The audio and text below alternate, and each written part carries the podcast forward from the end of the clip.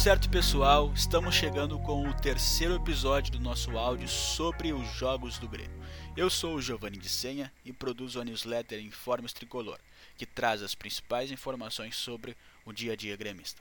Para ter acesso a ela, basta acessar a nossa página no Twitter ou no Instagram da arroba Informes Tricolor 1903. Esse áudio é um complemento ao material que disponibilizo na newsletter, para contextualizar você, leitor, sobre as partidas jogadas pelo Imortal. Hoje falarei sobre o empate com o Internacional na Arena e a conquista gremista do Tetracampeonato Gaúcho. Iniciando a nossa conversa, podemos falar sobre a escalação do técnico Thiago Nunes, que escolheu manter Maicon entre os 11 titulares, mesmo com atuação abaixo no último Grenal. A intenção era aproveitar a experiência e a conhecida qualidade técnica dele. O jogador atuou de maneira tranquila, fazendo um jogo mediano. Porém, no fim do primeiro tempo, foi substituído para a entrada de Wanderson, no intuito de recompor a lateral direita após a expulsão de Rafinha, que veremos mais adiante. No mais, a escalação não teve nenhuma surpresa. Thiago Santos retornou de lesão e Léo Pereira foi escolha natural após a lesão de Luiz Fernando no último Grenal. A partida, de forma geral, foi desenvolvida com algumas confusões. Os jogadores estavam um pouco acima do ponto e se desentenderam algumas vezes. No primeiro tempo, em uma confusão envolvendo Yuri Alberto e Rafinha, os dois acabaram sendo expulsos por voada. Yuri teria simulado uma possível agressão de Jeromel. Rafinha tomou as dores do seu colega, de equipe, e acabou se desentendendo com o Colorado. O árbitro escolheu expulsar os dois atletas para acabar com a confusão. Porém, a decisão resultou em outras discussões. Infelizmente, isso, isso afetou a qualidade da partida, e nesse meio tempo o jogo ficou parado por um bom período.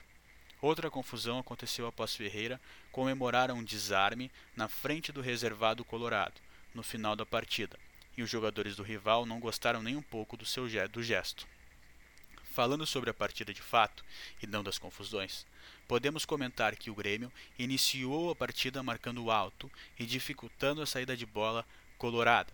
Foi melhor nesse período, mas sem levar grande, grande perigo à meta de lombo. Em um segundo momento do jogo, o Internacional melhorou a marcação e conseguiu evitar o prosseguimento e a transição das jogadas do Grêmio. Assim, o Colorado começou a criar algumas chances e o tricolor a errar algumas saídas de bola. Nessa melhora aconteceu a confusão de Rafinha com Yuri Alberto, e após ela o Grêmio voltou melhor. Conseguiu recompor o setor com Wanderson e criou algumas situações. No fim do primeiro tempo, Ferreira, em outro contra-ataque, driblou Rodinei e fez um belo gol. No segundo tempo, o Grêmio jogou no erro do Internacional e conseguiu criar algumas chances de gol. Miguel Ángel Ramírez alterou algumas peças, projetando a equipe no campo de ataque. Em uma desconcentração do Grêmio, em uma bola aérea, empatou a partida com o Rodrigo Dourado. O Inter continuou em cima, pressionando a equipe gremista. Porém, o tricolor fechou bem os espaços e ainda perdeu algumas situações com Ferreira e Ricardinho. Mas no fim da partida, com o um empate consolidado, o Grêmio saiu com o título do Gauchão 2021, o quarto consecutivo. O Grêmio fez um jogo interessante, soube jogar o clássico e construiu boas chances de gols poderia ter saído com a vitória com maior facilidade. Acredito que o Grenal, como o Thiago Nunes falou em coletiva, é um jogo de fases. Os times em alguns momentos do jogo terão oportunidades, e é importantíssimo entender essas situações e aproveitar as chances quando elas aparecem. O Grêmio perdeu algumas oportunidades de definir o título antes, nos desperdícios de Ferreira e Ricardinho, mas soube entender o adversário e os espaços que conseguiria com as roubadas de bola. Assim o Grêmio sai com o título com a devida justiça.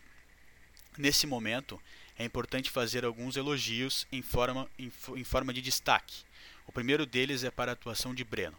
O jogador sempre aparece em momentos delicados, fazendo defesas importantes, além de transmitir a confiança para a zaga.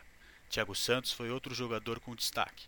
Roubou algumas bolas e é um volante que tem características de intensidade e força, que faltavam há, algum ano, há alguns anos para o tricolor. PP entrou no segundo tempo e não foi decisivo na partida, mas despediu-se do Grêmio, e é bom agradecer a contribuição do atleta. O jogador irá para o Porto. O grande destaque da partida foi Ferreira, com uma bela atuação, um gol importante e criação de diversas oportunidades. Realmente um jogador de grande qualidade técnica.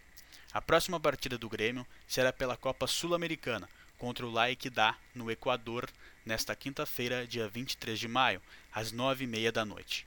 O tricolor já está classificado para a próxima fase da competição e entra em campo para cumprir tabela. Nos vemos na quinta. Obrigado pela atenção e tchau!